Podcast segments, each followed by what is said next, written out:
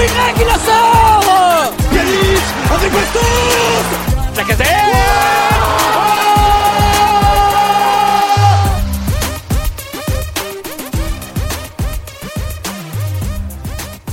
salut à toutes et à tous, on se retrouve pour un nouveau numéro du Gone Olympique. Aujourd'hui, on va débriefer la débâcle un peu euh, d'hier soir, puisque oui, débâcle, l'Olympique lyonnais est allé perdre au stade Vélo- Vélodrome 3 à 0. Une belle débâcle qui aurait pu être euh, bien plus salée euh, si l'arbitrage avait encore été en notre défaveur ou si l'OM avait vraiment voulu le faire. Mais en tous les cas, on va débriefer ça. Et puis, bah, pour parler de ça aujourd'hui, j'ai Arthur de l'équipe, comme d'hab. Salut Arthur. Salut Kylian, salut tout le monde. Grand plaisir Arthur comme d'habitude et puis bah sinon on a un invité de de renom on va dire de marque puisque on a un invité qui nous vient directement du podcast à la commanderie de Sports Content. Salut Fessal. Salut Kylian, salut les gars. Bah écoute, euh, grand plaisir de te recevoir. On aurait aimé te recevoir dans le contexte d'une victoire lyonnaise, mais bon, euh, c'est aussi un grand plaisir pour euh, pour le podcast. Ça, permet de changer un petit peu, d'avoir un invité qui vient du podcast à la commanderie. Donc comment tu vas toi? Bah écoute, nous ça va très bien, hein. j'ai envie de parler de nous. Donc non, pour nous, que du positif, que du positif. On aurait aimé, pourquoi pas, la petite Manita, ça aurait été, euh, Oh. ça aurait été historique, mais bon. Oh. Euh, D'ailleurs, la stat, la stat, c'est la première fois que euh, on bat l'Olympique Lyonnais trois fois d'affilée dans l'histoire, donc euh, c'est historique, messieurs. Oui, oui, enfin, il vous aura fallu tant d'années pour le faire. C'est vrai que c'était un peu notre jardin là, il y a encore pas si longtemps que ça, donc ça, ça, ça change un petit peu, mais je vois que tu commences très fort, Faisal, là, d'entrée de jeu, tu, Ah, ben, ça chambre. Je pense que les auditeurs du Gone Olympique, ils vont. On peut être content. Oh, ça va, c'est c'est que du football. Mais bien sûr. Oui, Non, oui. c'est- c'est- on sait que c'est plus que ça, on le sait. Mais c'est pas grave. Je suis, je suis prêt, messieurs. Je suis là pour ça. Non, bah, euh, toi, Arthur, de ton côté, côté plutôt euh, 100%, euh, 100% lyonnais, euh, qu'est-ce que t'en as pensé du match? Bon, rien de nouveau que ce qu'on s'est dit en off, mais bon, euh, si tu veux me dire quelques mots dessus. euh. Ouais, effectivement, euh, je vais te répéter ce qu'on s'est dit en off, euh, à savoir qu'on sait plus trop quoi dire euh, quand on débriefe les matchs de l'OL. Euh, c'est très difficile d'analyser ça. Euh, les matchs se suivent, alors se ressemblent pas, parce que euh, on sortait euh, alors de la fameuse défaite encourageante là. Ça y est, on en avait mis partout parce que euh, il y avait eu quelques phases de jeu contre Lens. Ça y est, tout était beau, tout était rose. Euh, après une défaite 3-2 euh, à Lens. Euh, donc non, dans le contenu, c'était quand même mieux euh, dans, dans le nord que, que dans le sud, euh, mercredi soir. Euh, et hier, on est de nouveau en fait de retour sur un contenu euh, médiocre, sur le néant. Je crois qu'il y a un tir cadré sur tout le Ouais, match. c'est une tête de Lovren euh, sur un corner. Euh, voilà, il y a ah si, il y a la- il y a l'occasion de Nouama aussi. Euh, je sais plus, il la met à côté, non? C'est c'est pas une parade de Lopez, c'est c'est il la, Ah met- il la je- glisse. Je Je sais sais plus si c'est cadré ou pas, mais quand il fait son rush en début de deuxième mi-temps.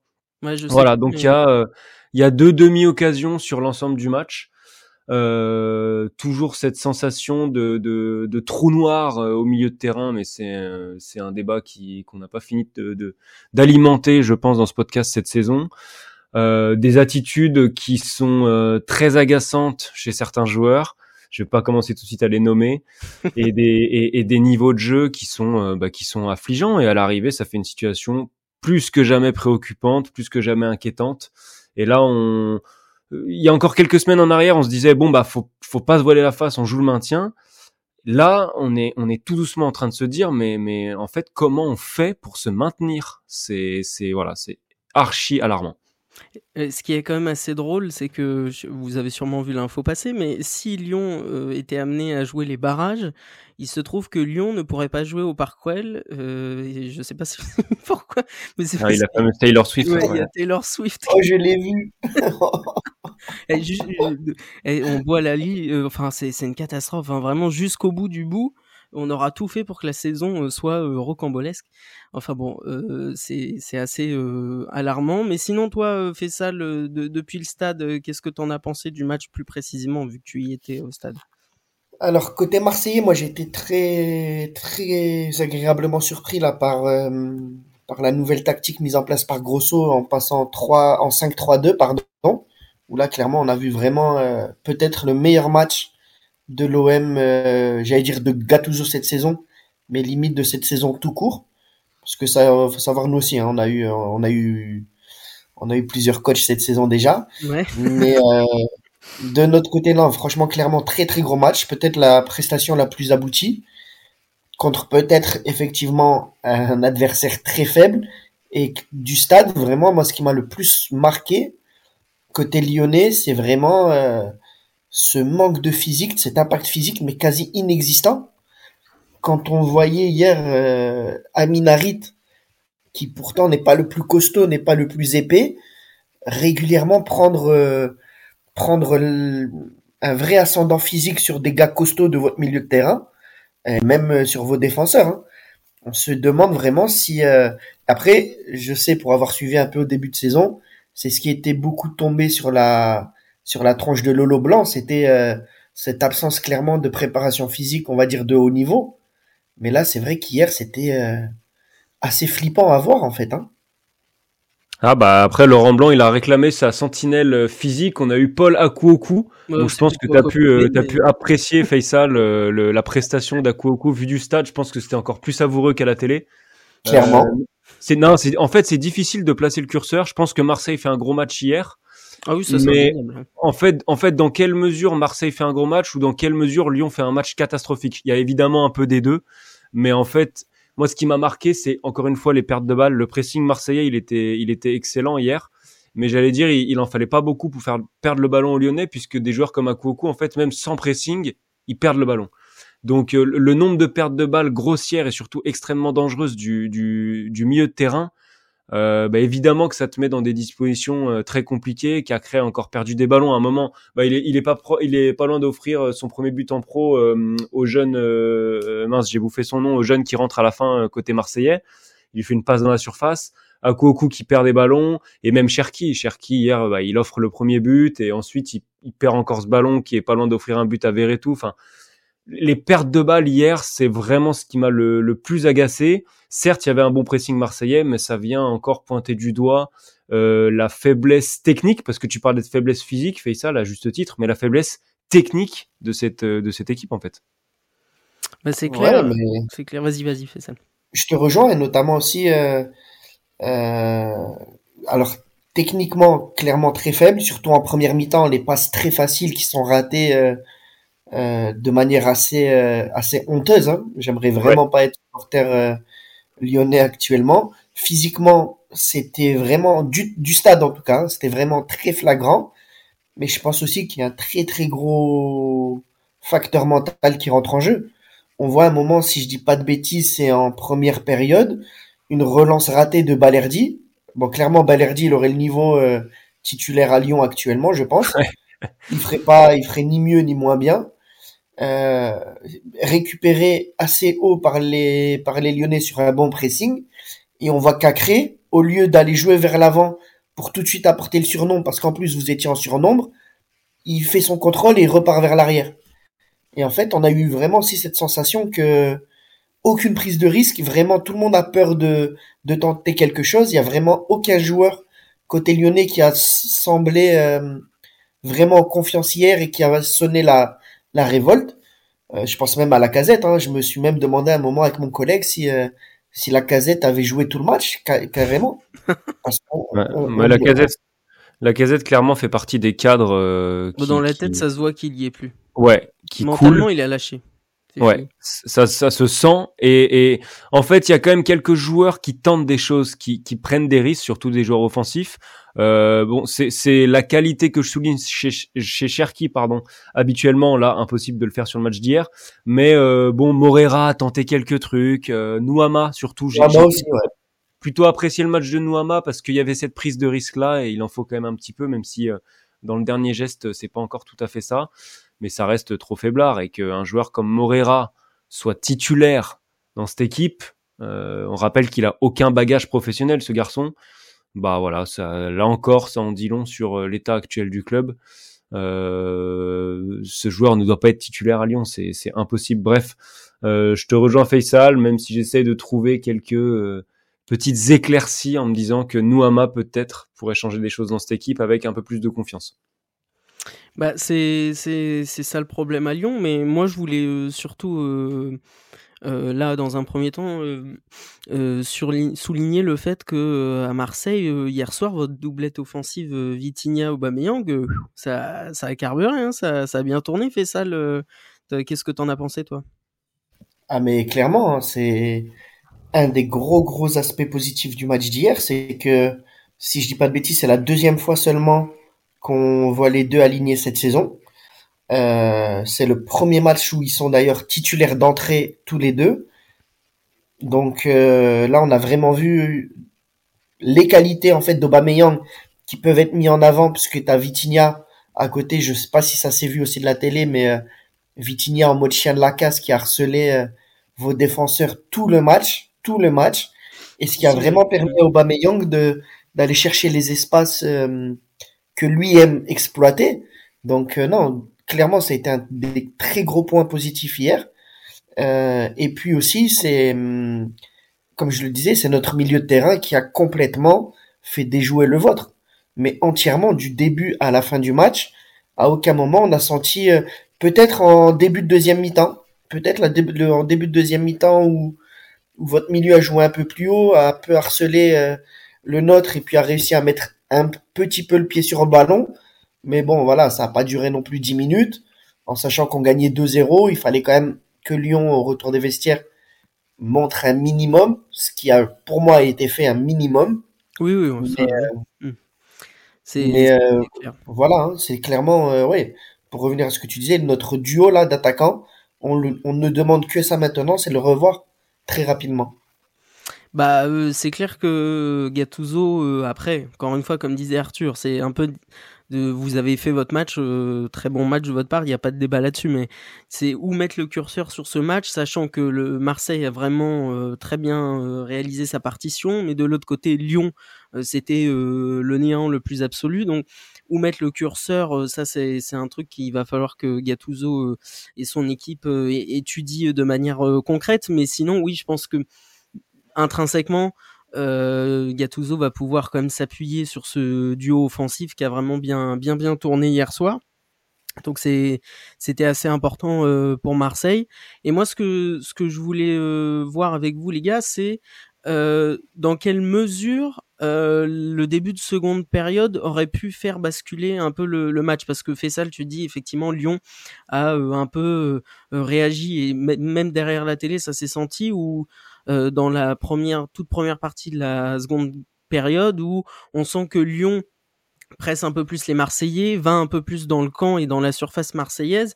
Est-ce que le, le, le... enfin, c'est évident que le troisième but vient tout, tout saccager, évidemment, mais est-ce que ce début de seconde période aurait peut-être pu changer un peu la physionomie euh, en allant plus longtemps dans la seconde période Qu'est-ce que vous en pensez? Bah oui, clairement, clairement, c'est alors c'est c'est pas le tournant du match. On va pas aller jusque là parce qu'il y a déjà il y a déjà 2-0 à la, à la pause mais c'est le tournant dans la physionomie du match. Euh, c'est la seule bonne période lyonnaise euh, de la rencontre, cette reprise qui est, qui est plutôt pas mal avec. Euh, euh je sais plus si Diawara il entre, oui il entre, il entre juste avant le, le, le troisième but.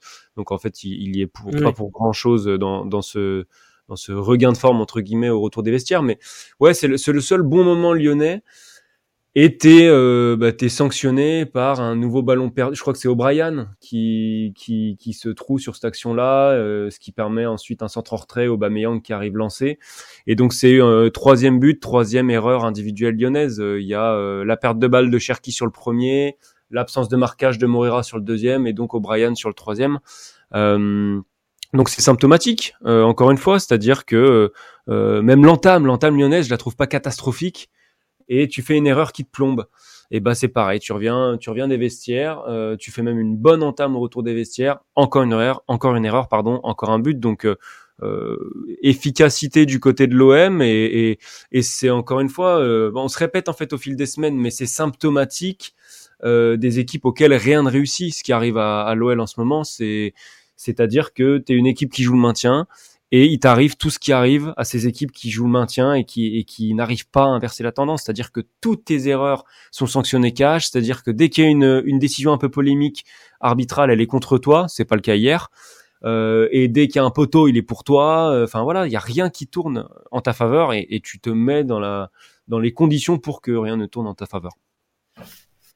moi, je, je rejoins, je rejoins ce que tu dis, Arthur. Par contre, euh, euh, clairement, je pense que hier, le, on avait l'impression que sur chaque offensive, sur chaque récupération marseillaise, il y avait danger derrière.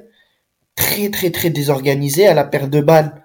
On a l'impression que l'équipe s'étire au lieu de, de se resserrer et puis essayer de fermer le, de fermer les espaces. Donc, euh, honnêtement, c'est clairement pas, hein, on n'est pas là pour ça, mais j'ai pas vu une équipe cette saison au Vélodrome qui, qui montrait autant de fébrilité défensive. On avait cette sensation, et tout le monde, hein, j'en ai parlé avec, euh, on était plusieurs à être au stade hier, on avait vraiment cette sensation que sur quasiment chaque offensive, il y avait un décalage qui pouvait être fait et le danger qui pouvait être amené. Après, je te rejoins sur le fait que euh, à 2-0 à la mi-temps, on le sait très bien, les gars, hein, dans le football, on dit souvent que le troisième but est décisif. Soit il relance la partie, soit il enterre quasiment le, le, le sort du match. Euh, hier, et on connaît très bien aussi, on, on, on le sait, les gars, on, on ne pardon, on ne fanfaronne pas énormément. On est très fébrile aussi cette saison euh, mentalement. Si hier, en la reprise de la deuxième mi-temps, euh, peu importe la manière, si Lyon parvient à mettre ce, ce, ce but et revenir à 2-1 dans les 10-15 premières minutes de la deuxième mi-temps, je pense qu'on aurait vu un tout autre match. Je pense qu'on aurait vu un tout autre match parce que l'OM, pour moi, aurait dû partir à la mi-temps avec un troisième. De ce qui se dégageait de la pelouse, euh, Marseille méritait d'en mettre un troisième pour vraiment se mettre à l'abri. Parce que clairement, la deuxième mi-temps, on l'a vu comment Lyon repart. Et on le sait, hein, euh, moi, Kylian sait comment je porte votre club dans mon cœur. C'est-à-dire pas du tout. C'est-à-dire pas du tout. Mais je sais reconnaître, par exemple, un, un gars comme Lacazette, qui pour moi, encore aujourd'hui, est un top player. Euh, mm. Hier, il est capable n'importe quand, hein, et je pense que je suis persuadé que le salut de, de Lyon, puisque malgré tout, on parle de Noama qui est un très gros talent, je pense, d'avenir. Euh, Morera, que je ne connais pas du tout, pour être honnête. Mais on sait qu'un gars comme Lacazette, qui normalement doit être le patron, pour moi, le salut du club passera par lui. Et, euh, et hier, oh, il faut, il faut le dire aussi, tout le monde craignait, euh, tout le monde craignait Lacazette. Hein. Bon, il n'y a, pas grand chose à craindre de la casette, euh, du, du la casette actuelle quand même. Celui de l'année euh, dernière, oui, mais cette année, non. Oui, ouais, ouais. Euh, si je peux rebondir juste sur ce que tu disais sur la fébrilité défensive, évidemment, impossible de te contredire là-dessus. Pour moi, c'est lié à deux choses. Euh, déjà, le choix du système de Gattuso qui a grandement, qui nous a grandement mis en difficulté sur l'utilisation de la largeur. On a été en difficulté, notamment sur le côté droit de notre défense, donc sur votre côté gauche à vous. Euh, il y a eu des, il y a eu des, des boulevards. Et, et, après, bah, tu restes sur ce qu'on dit souvent, euh, les, les, les, qualités ou en tout cas les prestations individuelles des, de la défense lyonnaise. Quand tu les prends un par un hier, tu as Enrique qui fait un match à peu près correct, euh, notamment d'un point de vue offensif, mais défensivement, Mata était en dessous de ses standards, alors que je trouve que c'est un des joueurs à peu près fiables euh, habituellement quand même. Euh, même s'il est pas flamboyant. Et puis Lovren, O'Brien, bon ben Lovren, il n'a rien à faire titulaire dans cette équipe, malheureusement, même si on est censé pouvoir s'appuyer sur des gars d'expérience comme lui, mais là, il n'est pas au niveau. Et O'Brien, euh, ben, ses buts importants qu'il a inscrits jusqu'ici masquent euh, le fait que euh, il fait une erreur par match ou pas loin, quoi. Ouais, bah écoute, ouais, hier vraiment, on a vraiment ressenti cette fébrilité défensive et en fait, toujours cette, euh, cette équipe euh, sur le reculoir, en fait. Mais si tu regardes, euh, je me permets sur cette histoire de fébrilité défensive, si tu regardes, déjà à Lyon, c'est comme une spécialité depuis un certain nombre d'années de, de, t'as l'impression que sur chaque action, ça peut faire presque but pour l'adversaire. Mais là, depuis le début de saison, c'est encore plus vrai parce que même contre des équipes qui potentiellement sur le papier sont tout à fait jouables. Je pense à Brest en début de saison, à Clermont et autres. euh, même contre eux, t'as l'impression que dès qu'ils dépassent le rond central euh, du terrain et qu'ils viennent chez nous, t'as l'impression que sur la moindre frappe, la moindre action, ça peut être un banger et un, et un but pour eux, quoi. Donc, Ouais, bah c'est ça. C'est- Ça, ça, ça rejoint ce qu'on dit quand tout euh, tourne contre toi. Mm. C'est-à-dire que la frappe du Messin là qui sort de nulle part, il nous avait mis la même en coupe. Euh, Ah oui, la frappe qui, s- qui sort de nulle part, il la met que, que contre nous cette saison.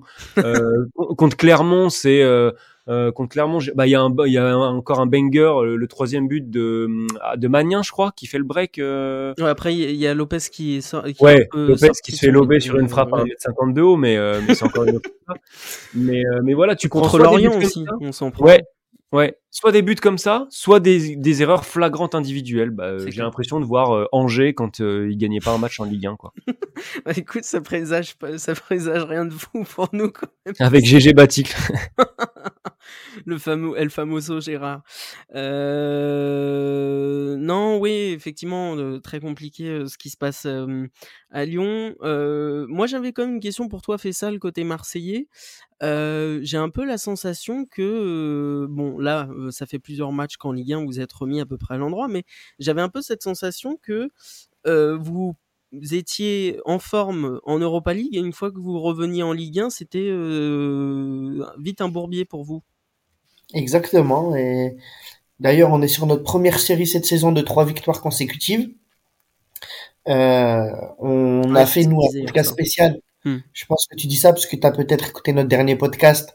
On se posait la question et on posait la question aux, bah, aux fans de l'OM. Comment c'est possible d'avoir une équipe avec deux visages? Puisque dominer Brighton, même si on fait match nul, euh, battre le champion de Grèce en titre, la UK Athènes, et euh, bon, l'Ajax, c'est le pire Ajax peut-être des 20 dernières années, mais malgré tout, à chaque fois, tu fais le taf. T'es premier d'Europa League, et derrière, tu patines, t'es incapable de gagner à Strasbourg, euh, t'es incapable de gagner à Metz, t'es incapable de gagner à Nantes, surtout qu'à chaque fois, tu te retrouves en, en supériorité numérique. Euh, là, on se retrouve avec deux victoires d'affilée en championnat, donc contre Rennes et contre euh, et contre Lyon. Donc euh, c'est pas non plus, même si Lyon est dernier du championnat, c'est pas non plus euh, sur le papier l'équipe la plus faible. Donc euh, on peut-être que là, pour le coup, on bénéficie du bah, du de la dynamique de la de l'Europa League après euh, s'être assuré d'être qualifié au moins pour les euh, pour les 32e d'Europa League C'est Euh, bon, c'est contre- officiel là, ça y est? Ouais, c'est officiel. On est sûr de, dans le pire des cas, on Mm. finira deuxième. Mhm. Euh, tout va se jouer là jeudi prochain du coup à Brighton. Ok. Il nous suffit du match nul pour euh, s'assurer la première place. Donc euh, on, verra ça. Donc je pense aussi ça c'est un poids qui a été euh, en moins sur les joueurs. Et puis on parlait de la casette chez vous qui normalement doit prendre le lead et, euh, et marquer des buts. Euh, nous on a enfin Aubameyang qui marque des buts en fait. Donc euh, tout de suite quand tu as un attaquant qui convertit les, les actions. Là, il, il est sur. D'ailleurs, on a vu une stat, hein, on en a parlé. On a parlé de la stat où Aubameyang cette saison est le joueur français après euh, Mbappé le plus efficace toute compétition confondue. Ouais, ouais, j'ai vu ça, le Euh, nombre de, de buts dans lesquels il était impliqué et tout. Voilà, donc il à 10 buts et 5 passes D cette saison. Et là, c'est surtout que euh, les met depuis depuis deux semaines. Donc forcément, forcément, c'est plus facile. Et et pour le coup aussi notre stabilité défensive. Honnêtement, c'est pas le nous l'aspect défensif, c'est peut-être la la seule certitude qu'on a depuis le début de saison. Et encore, mais là, si on commence à avoir un vrai avant-centre qui marque les buts quand il le faut au moment où il le faut, alors forcément, euh, forcément, ça va mieux. Bah, surtout que quand tu fais l'historique euh, un peu même des, des défaites ou autres matchs compliqués qu'il y a pu avoir cette saison côté marseillais, euh, pour faire le lien avec ce que tu dis que l'assise défensive ça va plutôt bien de votre côté, c'est que euh, même quand vous perdez, c'est pas, enfin vous prenez pas des branlés quoi, tu vois, c'est des c'est des matchs où euh, à couteau tiré ou euh, sur des tout petits scores, enfin vraiment c'est là qu'on voit que niveau défensif, euh, c'est le secteur où vous avez peut-être le plus de certitude, comme tu disais, quoi. Ouais, c'est ça. Et puis c'était surtout euh, après, encore une fois, il y a le côté en Europa League où tout fonctionne très bien. Euh, en même temps, euh, à la maison, on est sur le classement du championnat à la maison, on est deuxième juste derrière Monaco, puisqu'on est invaincu. D'ailleurs, on est la seule équipe invaincue à domicile, mais on est dernier à l'extérieur. Hmm. Et ce qui était vraiment frustrant et énervant pour euh, pour nous, hein, puisqu'en plus on n'est pas non plus les les fans les plus calmes de France, on n'est pas connu pour ça. Oh, penses-tu à peine, vraiment à peine. Mais comme je te disais, tu vois, c'était surtout les, les circonstances en fait. Hmm. Quand à Metz, tu tu gagnes, euh, tu mènes au score, tu passes en plus en supériorité numérique, tu te fais égaliser, tu perds 2-1 et tu égalises à la fin.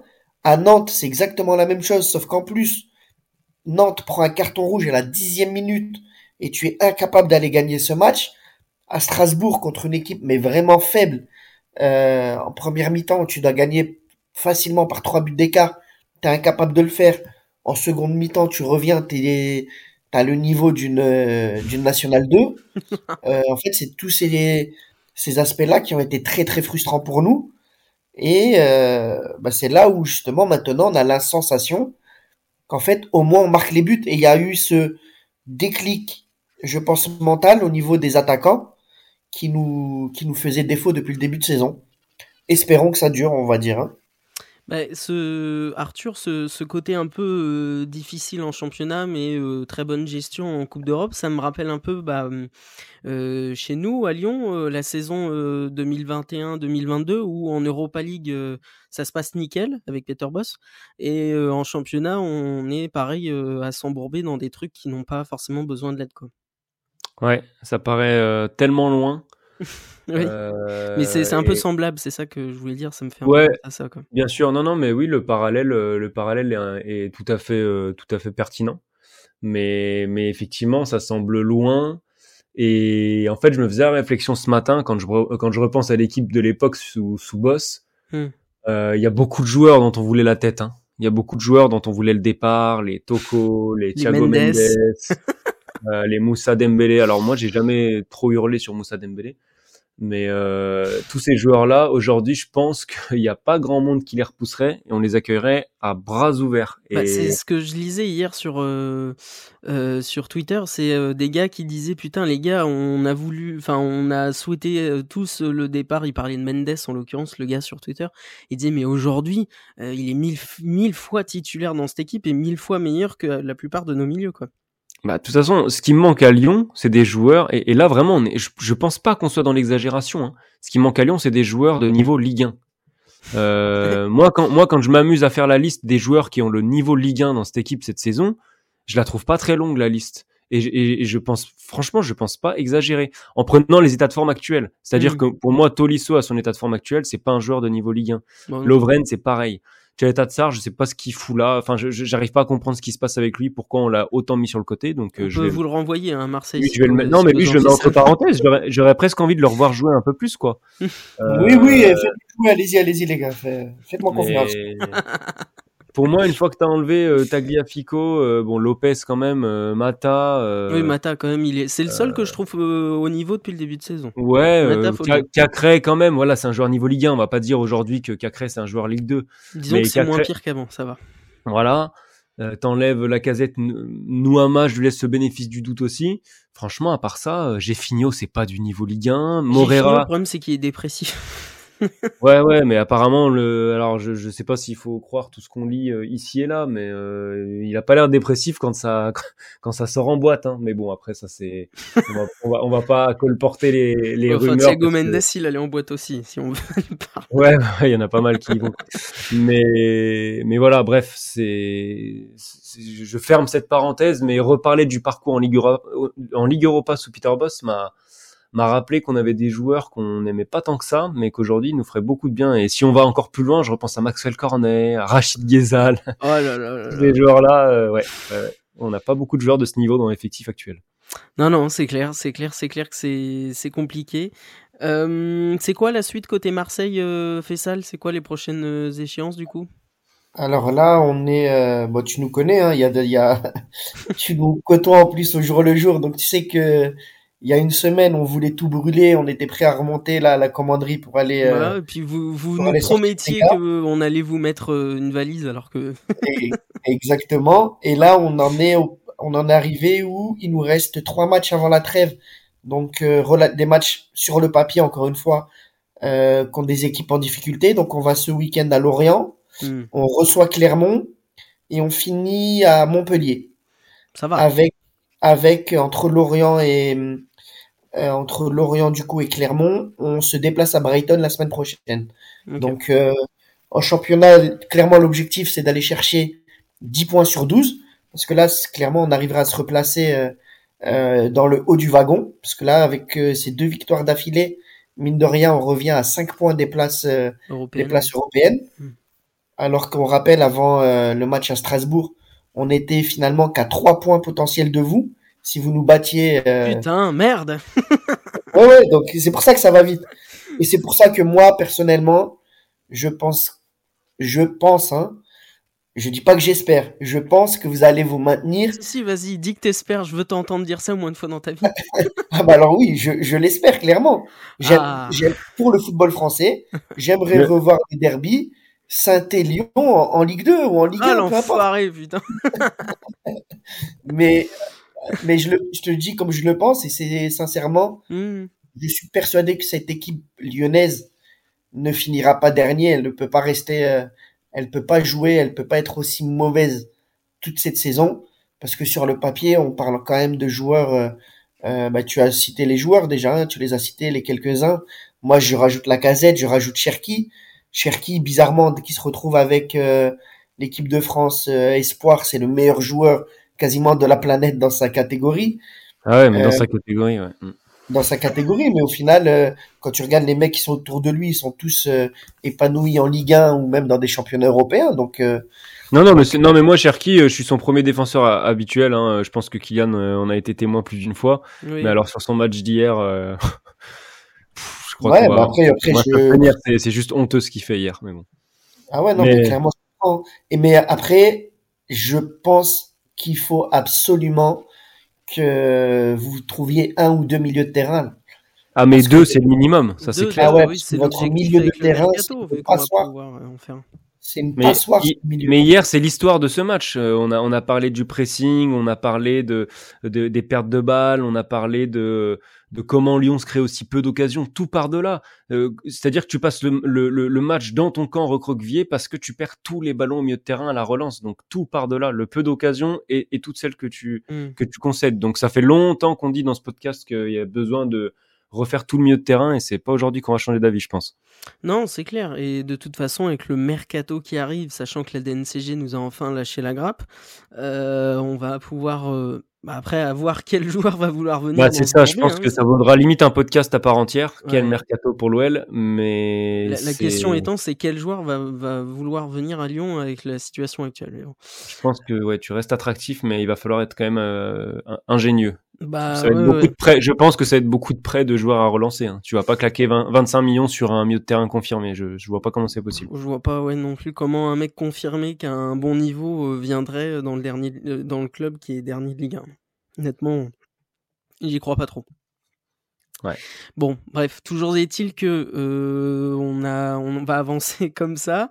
Euh, nous, euh, est-ce que tu as le calendrier en tête d'ici Oui. la trêve, Arthur? Ouais, c'est si je dis pas de bêtises, c'est deux matchs à domicile. J'ai un petit doute pour Nantes, mais c'est Toulouse dimanche euh, et Nantes le 20 décembre. J'oublie un match dans le dans le lot là, je pense. Oui, il me semble qu'il en Il, manque un. il- nous en reste trois, donc attends, j'ai j'ai l'ordi devant les yeux. Euh, tout, euh, donc il y a Toulouse à domicile, Monaco à l'extérieur le 15 décembre, Ah, et on finit par euh, Nantes à domicile euh, pour le multiplex euh, d'avant-trêve.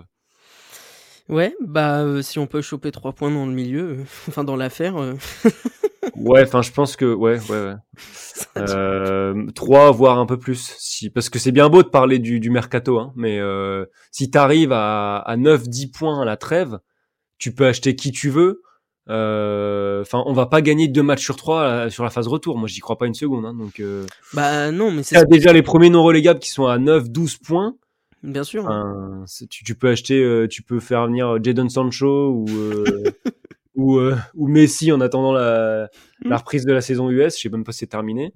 Je pense que ça change pas grand chose. Ouais, bon, bah, euh, on verra le, la suite de ce, de ce bourbier. On va se laisser là, les gars. Un grand merci, Fessal, d'être venu dans, ce, dans ce podcast. Euh, C'était un grand plaisir. merci à vous, hein, parce que j'imagine que ça doit pas être facile d'accueillir un, un Marseillais dans ces conditions. Donc euh, chapeau, chapeau les Ah bah. artistes. Non, bah, grand plaisir de t'avoir reçu. Et puis, bah, écoute, euh, pour le bien du, du foot français, espérons que, que Marseille euh, arrive à, à performer en, en Europa League. Ça serait quand même euh, sympathique déjà pour vous et puis euh, pour euh, du point de vue de l'indice UEFA quand même. Donc, Ouais, euh, enfin, attends, si on se tape, euh, si on se tape relégation et une victoire de l'OM en Ligue Europa, faut peut-être pas pousser les gars non plus. Hein. Je veux bien, une remontée de bien qu'on ait fait Ligue 1. ce podcast sur un ton amical, mais on va pas commencer à souhaiter des titres européens à l'OM. hein. J'ai pas, ah, j'ai pas parlé titre, j'ai dit de faire bonne figuration. Ça veut pas dire, Ouais, ça non, veut dire mais- quart ou demi. Ça va les gars, vous pourrez dire au moins qu'il y a un Olympique euh, champion. Oh, tais-toi, Ça va, tais-toi. ça va. Non, euh, blague à part, euh, un grand merci Fessal et puis euh, euh, au plaisir hein, évidemment euh, dans ce. Ben, dans ce merci à vous. Hein. Et inversement euh, à la commanderie, on y, on y vient euh, au plaisir. Et puis bah merci à toi aussi Arthur hein, évidemment. Euh, Avec plaisir. On a eu moins le sourire que Faisal, mais écoute, euh, c'est toujours un plaisir quand même d'être là pour pour débattre avec vous, enfin pour discuter avec vous. Oui oui et puis bon le, le fait de recevoir un invité euh, qui certes nous chambre, c'est c'est comme euh, un peu plus gai et sympa. euh, Ouais, c'est un petit bol d'air frais, ça fait une petite Voilà. thérapie. C'est on goûte la, la C'est victoire ça. par euh, procuration. Voilà. Eh ben, quand vous voulez, les gars, quand Eh vous ben, voulez. écoutez, euh, merci à vous les gars, puis on se laisse sur un mot de Juninho comme d'habitude. Salut C'est moi qui dis merci à vous tous parce que c'était magnifique.